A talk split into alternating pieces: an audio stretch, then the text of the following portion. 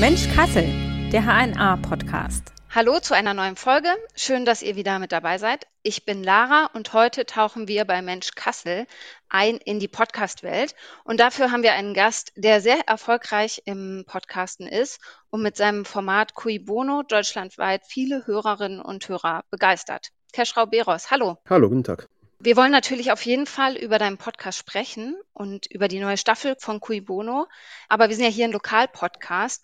Deswegen würde ich ganz gern kurz über Kassel reden. Und warum Kassel? Du bist äh, eigentlich in Kabul geboren, bist dann über Umwege nach Kassel gekommen und hast hier auch eine Zeit lang gelebt. Was verbindest du mit der Stadt? Was verbinde ich mit der Stadt? Ähm, naja, Kassel war natürlich der Ort, in dem ich aufgewachsen bin. Da verbinde ich meine gesamte Jugendzeit, da verbinde ich ähm, Schule mit, da verbinde ich Freundinnen mit, mit denen ich immer noch in Kontakt bin. Ich bin also auch noch regelmäßig dort und es ist interessant zu sehen, wie sich die Stadt verändert oder auch nicht. Also ich glaube, alles, was so meine ganze Jugendzeit irgendwie betrifft und was mein ganzes Heranwachsen betrifft, das verbinde ich mit Kassel, ja.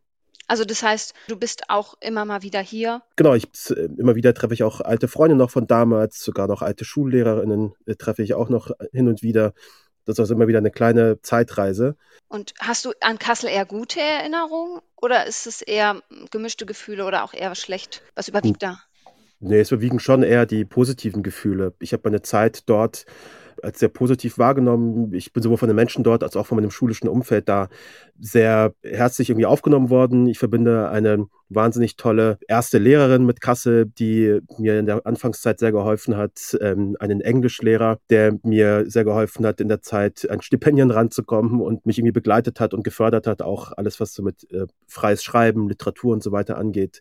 Also ich habe da wirklich eigentlich nur positive, positive Erfahrungen. Also auch die Schulzeit, du warst ja, glaube ich, auf der offenen Schule Waldau. Das ist jetzt was, wo du sagst, ähm, also freies Schreiben, dieses Fach hast du ja, glaube ich, schon öfter mal auch in anderen Interviews erwähnt, dass es das auch so ein bisschen deine Anfänge waren vom Geschichten erzählen.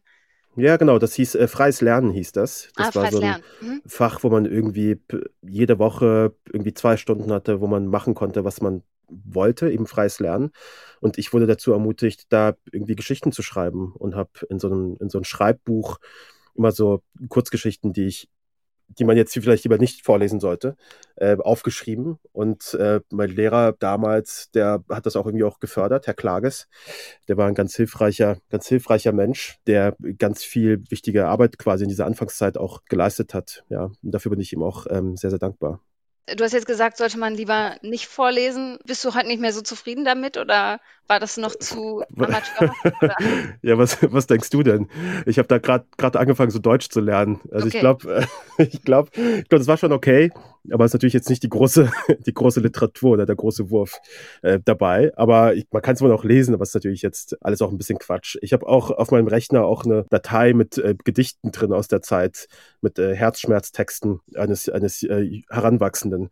Ich glaube, die will auch keiner lesen, aber die sind da. Mein Kollege hat damals auch berichtet, ich habe bei uns noch mal im Archiv geguckt, in unserem Zeitungsarchiv, 2008 war das, also schon eins, zwei Jährchen her, mhm. und hat damals geschrieben, dass du schon einen fertigen Roman in der Schublade hast, dich aber noch nicht getraut hast, den jemandem zu zeigen.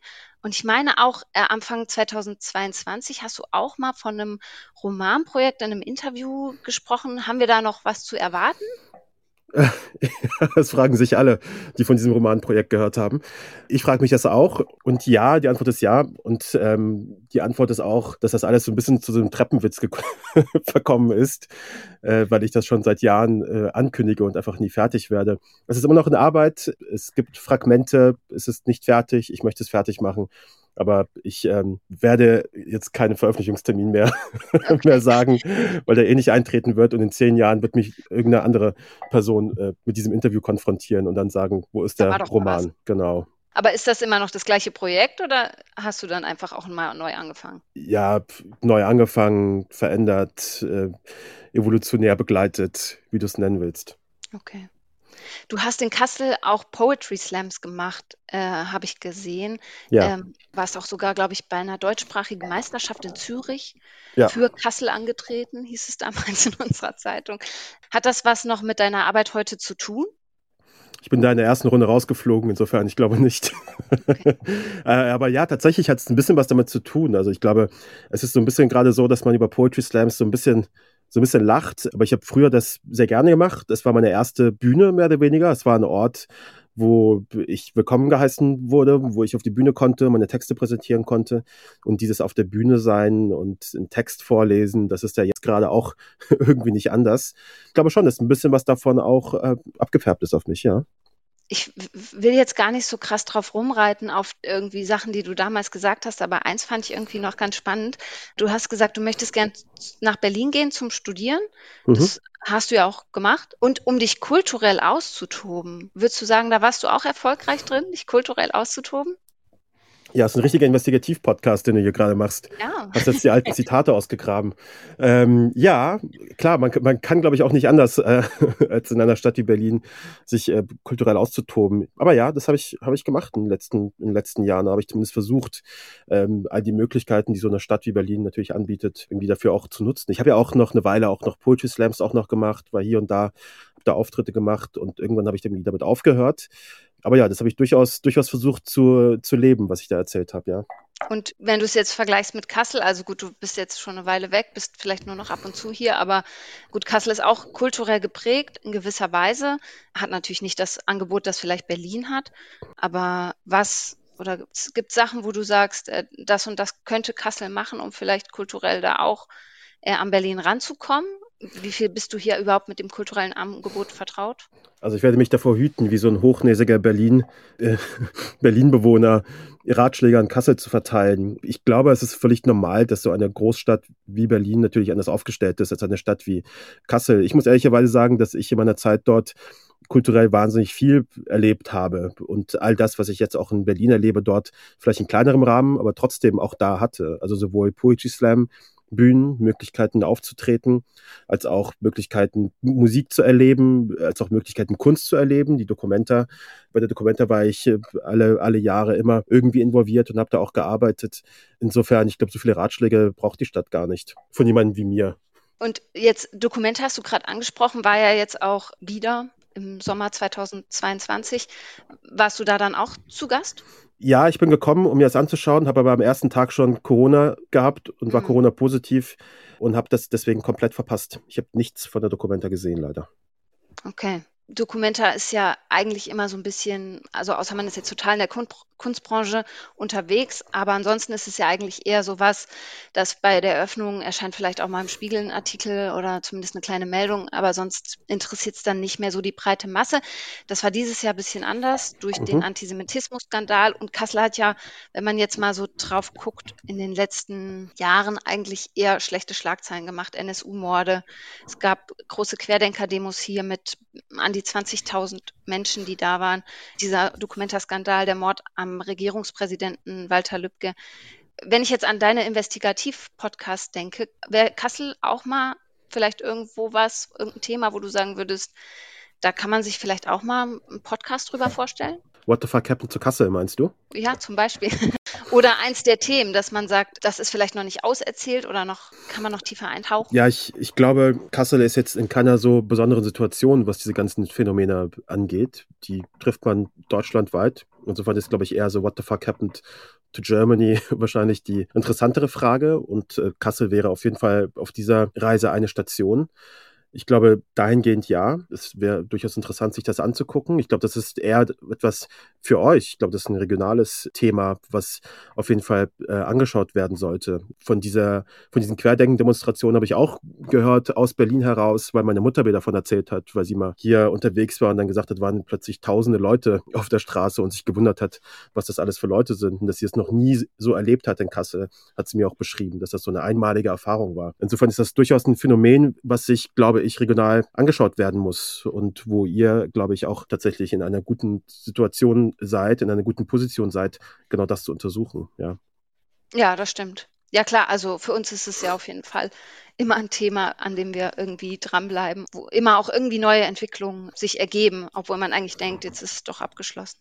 Mhm. Das stimmt. Aber interessant, dass du gerade deine Mutter erwähnt hast, weil das ist mir beim Podcast auch aufgefallen. In der ersten Staffel von Cui Bono, What the Fuck Happened to Ken Jebsen, da geht es ja um Ken Jebsen, ehemaliger Radiomoderator, der auch, glaube ich, so relativ beliebt war eigentlich und der sich dann immer mehr entwickelt zu so einem Verschwörungserzähler, da immer mehr abdriftet. Da kam deine Mutter vor, beziehungsweise in der letzten Folge war es, glaube ich, mhm. hast du auch quasi erzählt, dass sie dann vielleicht mal so ein Video gesehen hat und dann unsicher war, wie ist das jetzt mit äh, Corona und den Maßnahmen und ähm, jetzt in der zweiten Staffel, äh, wer hat Angst vorm Drachenlord, in dem es um den Drachenlord geht, also Künstlername, sage ich mal, von Rainer Winkler, der dann YouTube-Videos gemacht hat und ähm, immer mehr darüber auch gemobbt wurde, Hater gesammelt hat, wie er sie auch selber nennt. Und da kommt deine Mutter auch wieder vor, ist mir aufgefallen, in der Folge, wo es um ähm, Big Brother geht. Da kommt sie sogar mal zu Wort kurz. Mhm. Äh, ist dir das schwer gefallen, da so Privates mit reinzubringen? Hast du da überlegen müssen? Oder war das sofort für dich klar, mach ich einfach? Nee, es war für mich sofort klar, dass ich das gerne machen würde. Ist natürlich die Frage, ob die Mutter auch Lust drauf hat. Und äh, sie hatte Lust drauf. Bei der ersten natürlich mit einer viel privateren Geschichte als bei der zweiten Staffel, wo es wirklich nur ein Satz ist, den sie sagt, als so ein kleiner Easter Egg für die Leute, die meine Mutter noch aus der letzten Staffel kennen. Das war quasi einfach nur so ein kleines Augenzwinkern in die Richtung. Ah, okay. Äh, aber für mich ist das natürlich so, ich finde, ich berichte halt auch über Dinge, die ich selber erlebe. Und das ist auch etwas, was ich auch gelernt habe in der Zeit vorher, wenn es auch um die Poetry Slams ging und so. Also wo ich Texte geschrieben habe von Dingen, die mich bewegt haben.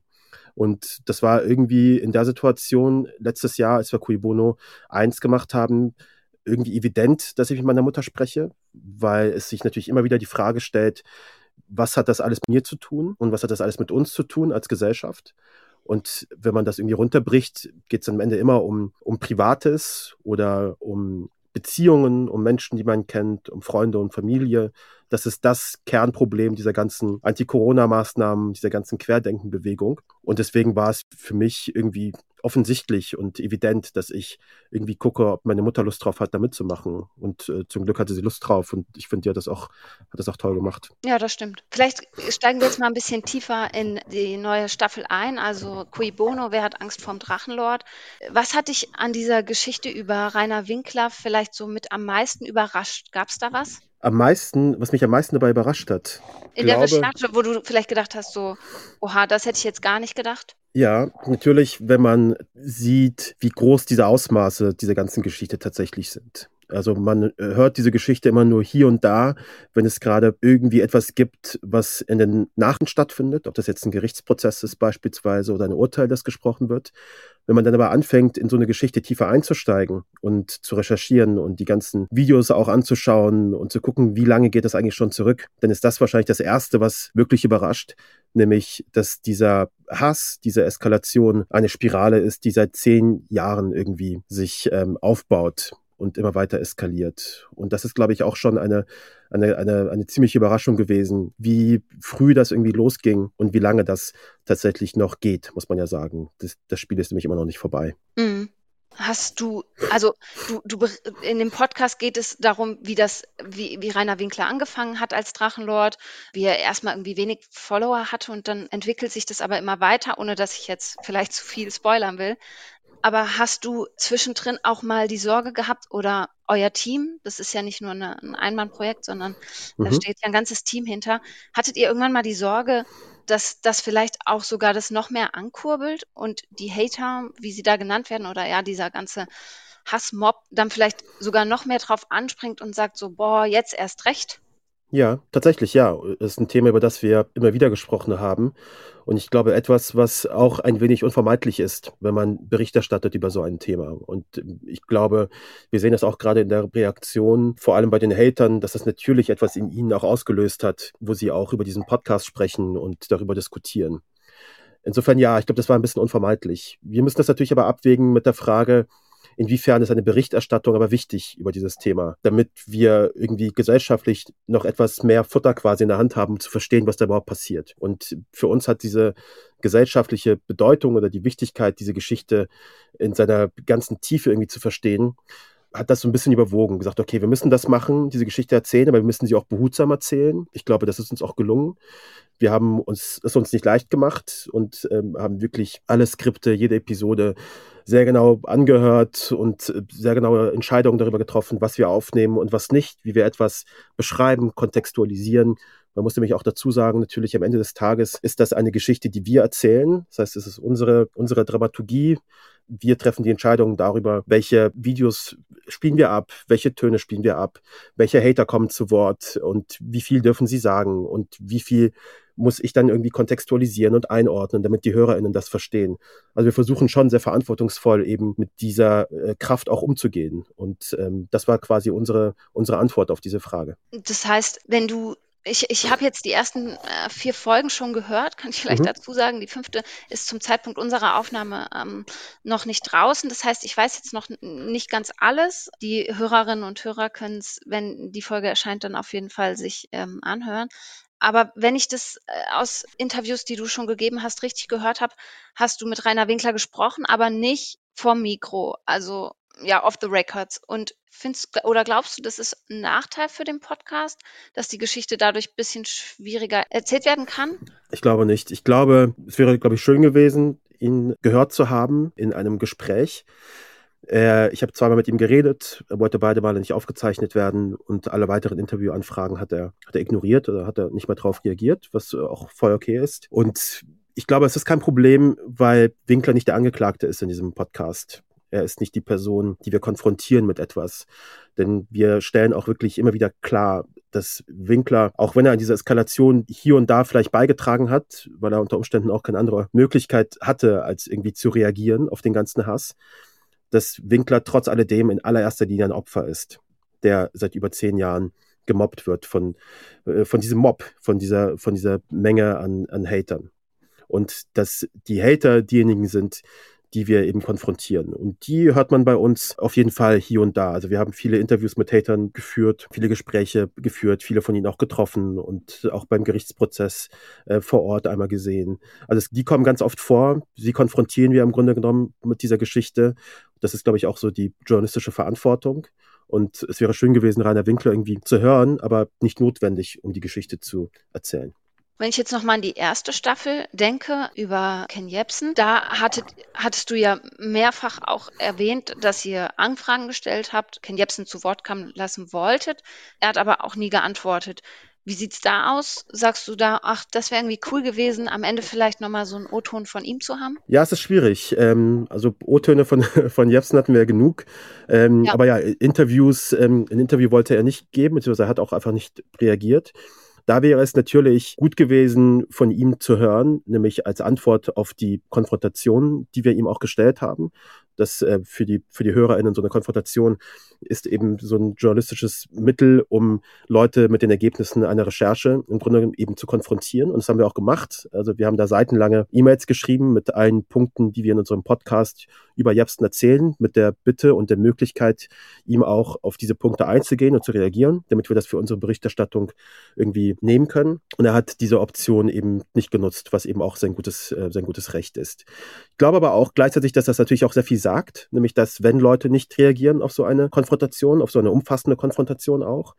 Und ich glaube auch, dass es bei Jepsen auch ein besonderer Fall ist, weil ich vermute, dass ein Gespräch, ein Interview genauso verlaufen wäre wie alle anderen Gespräche, die Jepsen mit seinen GesprächspartnerInnen führt und mit anderen Journalistinnen. Es gab jüngst wieder ein Gespräch mit Mo Asomang, falls sie das kennt, wo das auch ein bisschen aus dem Ruder geraten ist. Ich weiß also gar nicht, ob das so wahnsinnig produktiv wäre, mit Jepsen zu sprechen. Aber er hat zumindest, und da haben wir aus unserer Sicht quasi dann journalistisch sauber gearbeitet, haben wir ihm die Option gegeben, mehrfach darauf zu reagieren und er hat entschieden, äh, darauf nicht zu reagieren. Und das ist äh, auch okay so. Ja klar, das gebietet ja so die journalistische Sorgfaltspflicht, alle Seiten zu befragen. Genau. Genau. Siehst du denn, wenn man jetzt auf diese, das ist ja irgendwie schon so eine Spirale, die sich aufgebaut hat bei Rainer Winkler, beim Drachenlord und diesem Drachengame, wie es da genannt wird, was ja irgendwie über ein Spiel schon lange hinausgegangen ist.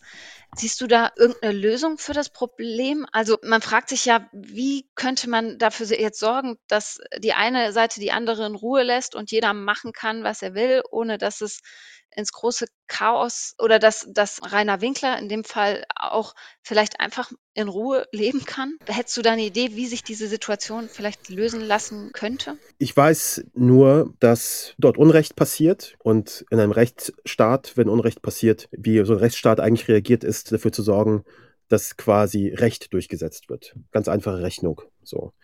Und wir sehen gerade in diesem Fall aber so eine große Menge, so eine massive Größe im Grunde genommen dieses Games, dass der Rechtsstaat damit irgendwie nicht klarkommt. Wo einzelne Hater im Grunde angeklagt werden, wo es einzelne Prozesse auch gibt, aber es ist natürlich nur so ein, so ein Tropfen, wenn man sich denkt, dass da irgendwie Tausende sind, die dieses Spiel spielen. Und diese Menge an Leuten, die auf, gegen eine Person im Grunde genommen mobben, gegen eine Person haten. Darauf haben wir rechtsstaatlich noch keine gute Antwort, auf dieses Cyber-Phänomen, sage ich jetzt mal in Anführungszeichen. Und ich glaube, darauf müssen wir noch Antworten finden. Und dieses Extrembeispiel Rainer Winkler, Drachenlord, ist eben auch genau das, ein Extrembeispiel. Es ist nicht etwas, was jeden Tag gerade in Deutschland auch mit hunderten anderen passiert. Aber ich glaube, Extrembeispiele sind gut, weil sie uns eben zeigen, was wir als Gesellschaft bereit sind zu dulden. Und das ist auf jeden Fall ein Fall, was seit zehn Jahren irgendwie geduldet wird. Und ich glaube, da müssen wir uns wirklich fragen, wie ist das möglich? Und das ist jetzt eben eine Aufgabe vor allem für die hier waltenden und funktionierenden Systeme in Deutschland, darauf eine Antwort zu finden. Also wäre vielleicht eher eine äh, politische oder juristische Aufgabe auf einer übergeordneten Ebene in jedem Fall. Also ich glaube, die Politik hat sich hier nicht mit, unbedingt mit, mit Ruhm bekleckert. Da gibt es wenig bis gar keine Lösungsvorschläge. In Bayern, wo Rainer Winkler ja lebt, gab es keine politische Reaktion darauf. Da hat zumindest auf Bayern-Ebene hat da niemand groß ähm, darauf reagiert. Das Dorf und die Gemeinde waren genau auf sich selbst, auf sich alleine gestellt.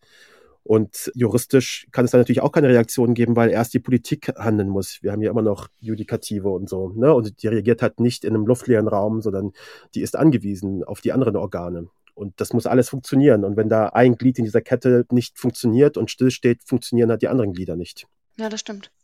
Ihr habt jetzt euch dazu entschieden, also oder es war jetzt einfach auch die zweite Staffel von, von Cui Bono, aber warum dieses Podcast-Format? Also warum ist Cui Bono ein Podcast-Format? Man hätte ja auch sagen können, ähm, auch schon damals bei Ken Jebsen, aber auch jetzt wieder bei dem Drachenlord-Fall, man macht es, verarbeitet das vielleicht als eine Doku zum Beispiel, sage ich jetzt mal, oder vielleicht auch in einem Blogbeitrag. Wieso dieses Podcast-Format? Erstmal, weil wir einen Podcast machen wollten. wir, wir lieben dieses Format. Ich liebe Podcasts. Ich mag Podcasts sehr. Bin ein großer Fan eben amerikanischer journalistischer Podcast-Formate und wollte unbedingt sowas ähnliches auch in Deutschland machen. Tobias Baukage von Studio Bummens, der ist auch so ein Fan von amerikanischen journalistischen Formaten und wir waren da irgendwie auf, auf Augenhöhe und haben sofort verstanden, was wir da wollten. Das hat, war so eine Vision, die wir da irgendwie hatten gemeinsam. Und deswegen wollten wir es unbedingt machen. Das war also überhaupt keine Frage, das als irgendwas anderes zu machen als einen Podcast. Wir wollten unbedingt halt einen Podcast machen. Und zwar eine, äh, ein Podcast hier in Deutschland in einer Form, die es da noch nicht wirklich gab. Also zumindest nicht in der, in der Größe und in der Produktionsqualität, glaube ich. Und das war irgendwie unser, unser Wunsch. Natürlich hätten wir auch eine Filmdoku machen können. Ich glaube, das wäre aber auch ungleich aufwendiger. Das ist nämlich auch das Schöne an Podcasting. Alles, was ich jetzt sage, ist in spätestens einem Jahr draußen. Also wenn ich jetzt eine Idee habe und äh, da irgendwie einen Pitch schreibe und PartnerInnen finde und äh, Redaktion zusammentrommle und recherchiere und schreibe und einspreche, produziere, und auf Veröffentlichen drücke, vergeht max ein Jahr. Und das mhm. ist etwas, ein krasser Luxus, den Leute, die in der Filmbranche beispielsweise arbeiten, eben nicht haben. Dadurch, dass es dort um ungleich höhere Summen geht, dauern die Produkte auch viel länger, bis sie tatsächlich fertig sind. Und du hast ja jetzt äh, diese zwei Staffeln gemacht, aber hast ja auch noch andere Podcast-Projekte, auch ein super interessantes Format, äh, Legion Hacking Anonymous, wo mhm. es um dieses Anonymous-Netzwerk ähm, geht. Auch ja erst vor kurzem erschienen, noch nicht so ewig lang draußen. Neues war ja auch ein Projekt mhm. von euch. Was interessiert dich an diesen Investigativformaten? Also dieses, auch dieses Storytelling immer, dass man zum Beispiel diese ja, abgeschlossenen fünf, sechs Episoden hat, weil es ist ja natürlich ein totales Hörvergnügen, also, also empfinde ich es zumindest, aber es ist ja auch extrem aufwendig. Ja, es ist extrem aufwendig. Tatsächlich, ja, es bedarf ungleich mehr Arbeit als wenn ich irgendwie einfach mich nur vor ein Mikrofon setze und äh, zwei Leute unterhalten sich. Das äh, ist klar, dass es natürlich ein aufwendigeres Format ist. Aber ich glaube, der Aufwand bei uns lohnt sich erstmal, weil wir natürlich was ganz anderes wollen. Wir wollen nämlich nicht nur journalistisch arbeiten, sondern wir wollen auch diese journalistischen Ergebnisse auch interessant irgendwie darstellen. Das heißt, wir wollen da irgendwie auch unterhalten. Und dieser Anspruch eben zu unterhalten, der ist gar nicht so einfach, weil da natürlich auch viel dazugehört. Da muss ich mich fragen, wie verpacke ich das, was ich gelernt habe, auf eine Art und Weise, die ZuhörerInnen packt, und die sie auch dazu bringt, sechs Episoden lang irgendwie durchzuhalten und das anzuhören. Vielleicht sogar wegzubingen. So. Und ich bringe da immer dasselbe Bild, das ist für mich so ein bisschen unsere, die Mission auch unserer Produktionsfirma an dann, nämlich zu sagen, wir versuchen diesen Journalismus oder diese harten Fakten, die wir irgendwie erzählen wollen, in so ein trojanisches Pferd zu packen. Und dieses trojanische Pferd ist dann, das glitzert ganz schön und sieht ganz toll aus. Und äh, Leute machen die Tür auf, weil sie da dieses schöne Pferd sehen und lassen uns dann quasi rein und äh, hören dazu. Und irgendwann öffnen wir die Klappe und darin verbirgt sich das, was sich eigentlich hinter der Geschichte verbirgt. Also ganz einfach, bei sowas wie Ken Jebsen ist so das trojanische Pferd der Aufstieg und Fall eines einst innovativen, großen, bekannten Radiomoderators. Und was sich in diesem Pferd irgendwie verbirgt, ist so ein bisschen die Geschichte von Deutschland in den letzten 20 Jahren und die Geschichte davon, wie sich äh, Verschwörungsideologien in Deutschland so verbreiten konnten. Also man muss im Grunde genommen gucken, was ist die Geschichte hinter der Geschichte und wie verpacke ich das so, dass Leute dazuhören. Und ähm, das ist für mich eben das trojanische Pferd. Also das heißt, das macht dir dann Spaß, quasi zu versuchen, die, also dieses Interesse bestmöglich zu wecken und auch zu sagen, dass, dass Leute diesen Willen haben zu sagen, ich möchte jetzt auch in das Pferd reingucken oder das Pferd ja. enttarnen oder ja. Das macht man nicht nur bei der Metapher bleiben will. Ja, es macht mir nicht nur Spaß, ich glaube auch, es ist notwendig, wenn ich eine größere Menge an Menschen erreichen möchte. Ich glaube, man findet immer Formate, wo man 20.000 Leute erreicht, 40.000, 60, 100.000, 200.000 Leute erreicht. Aber ich glaube, wenn man den Anspruch hat zu sagen, ich möchte Millionen Leute erreichen, dann muss man sich, glaube ich, schon ein paar Gedanken dazu machen, wie man das so erzählen kann, dass auch wirklich so viele Leute zuhören. Das ist auch so ein bisschen ja auch, glaube ich, das, was man falsch versteht, wenn es um Popmusik geht. Popmusik beispielsweise ist nicht einfach. Also es ist nicht einfach, gute Popmusik zu machen, äh, die dann irgendwie Millionen hören. Leute machen sich dann immer so sehr einfach darüber lustig und das ist irgendwie so eine einfache Melodie oder so, ein einfacher Text. Aber ich glaube, es ist schwierig, gute Popmusik zu machen. Und so verstehe ich das auch, dieses Podcasting auch, nur halt auch mit dem Anspruch noch mehr, eben, dass sich dahinter noch etwas anderes verbirgt. Und das ist für mich die oberste Aufgabe eines, eines Journalisten, jetzt aktuell vor allem in so einer schwierigen Zeit, in der wir so viele Krisen haben, die wir Menschen bewältigen müssen. Nämlich zu sagen, wie schaffe ich es, in so einer Welt etwas zu machen, was im Deutschen eigentlich nicht möglich ist, nämlich Sinn zu machen. Also das ist ganz konkret meine Aufgabe, zu sagen, ich nehme im Grunde genommen diese ganzen Sinngebilde und versuche sie so zusammenzuführen, dass sich irgendeine Form von Sinn ergibt, die bei den Leuten auch ankommt. Das ist meine Aufgabe. Du hast gesagt, du hörst Podcasts auch selbst, vor allem so von amerikanischen Formaten bist du Fan. Mhm. Wenn du jetzt Podcasts hörst, gibt es da so drei Dinge, die dir wichtig sind, wo du sagst, darauf achte ich oder wenn das nicht erfüllt wird, bin ich schnell wieder weg? Nee, ich bin auch kein Podcast-Roboter. Also ich gucke jetzt auch, ich habe jetzt nicht so die Buttons, die funktionieren. Ich höre ganz viele unterschiedliche Sachen. Ich muss auch sagen, ich höre gerade auch nicht so viel wie früher, einfach weil ich beruflich gerade damit so viel zu tun habe, dass ich eigentlich oft auch gar keine Lust mehr habe, noch einen Podcast nach Feierabend zu hören. Aber ich höre sowohl Gesprächsformate, weil ich die GesprächspartnerInnen spannend finde, als auch größere sechsteilige, achtteilige investigative Geschichten. Das ist irgendwie alles so ein bisschen dabei. Am Ende des Tages ist das einfach nur Intuition. Was packt mich? Welches Setup finde ich irgendwie interessant? Welche Geschichte finde ich interessant? Manche Podcasts sind nicht so gut gemacht, aber die Geschichte ist super interessant und dann höre ich sie mir trotzdem an. Manche sind wahnsinnig gut gemacht, aber die Geschichte dahinter ist dann ein bisschen okay, da kommt irgendwie nicht so viel bei rum. Ich glaube, es gibt wahnsinnig viele Gründe, sich Podcasts anzuhören. Ich bin da, glaube ich, wie alle anderen, alle anderen Menschen auch. Ich höre da irgendwie mal rein und nach einer Minute weiß ich, habe ich Bock drauf oder nicht. Und so treffe ich dann die Entscheidung, ob ich das höre oder nicht. Und gibt es vielleicht so drei Podcasts, die du empfehlen kannst? Also natürlich abgesehen vielleicht von deinen eigenen? genau, Cui Bono 1, Cui Bono 2 und Legion. Ja. Ähm, Podcasts, die ich empfehlen würde, äh, ja, ich würde keine Ahnung, ich würde generell Podcasts empfehlen von einem amerikanischen Podcast-Autoren, Dan Taberski. Mhm. Der hat ganz viele unterschiedliche Podcasts äh, gemacht. 912 ist der jüngste Podcast, ähm, der wahnsinnig gut gemacht ist, die nämlich sich die Frage stellt, warum erinnern wir uns eigentlich immer an 9-11, also an den Tag des Anschlags und nicht an den Tag danach, nämlich mhm. an 9-12. Ähm, und erzählt da, finde ich, wahnsinnig schön viele kleine Geschichten eben um diesen Tag danach. So ist ein wahnsinnig gut gemachter Podcast. The Line von, ähm, auch von Dan Taberski oder Missing Richard Simmons oder der New York Times Podcast Rabbit Hole. Das war so ein bisschen auch das, was die erste Staffel von Ken Jebsen ein wenig inspiriert hat, äh, die erste Staffel von Kuibuno inspiriert hat oder Wind of Change, auch so ein amerikanischer Podcast. Das sind ganz viele solche, auch vor allem Storytelling-Podcasts, die mich früh irgendwie inspiriert haben, wo ich dachte, ich habe Bock, genau sowas auch zu machen. Okay. Ja, super. Keschrau, ich sage vielen Dank, dass du heute bei uns zu Gast warst und einen Sehr gerne. Einblick gegeben hast in die Podcast-Welt und in dein ehemaliges in Kassel-Leben. Ja, sehr gerne. Vielen Dank. Äh, und äh, Grüße nach Kassel. Ja, vielen Dank. Und wenn euch die Folge auch gefallen hat, dann teilt den Podcast gern. Hört euch unbedingt Cui Bono, wer hat Angst vorm Drachenlord an und natürlich auch die erste Staffel, falls ihr die noch nicht kennt. Ich wünsche euch einen guten Rutsch ins neue Jahr und bis bald. Tschüss.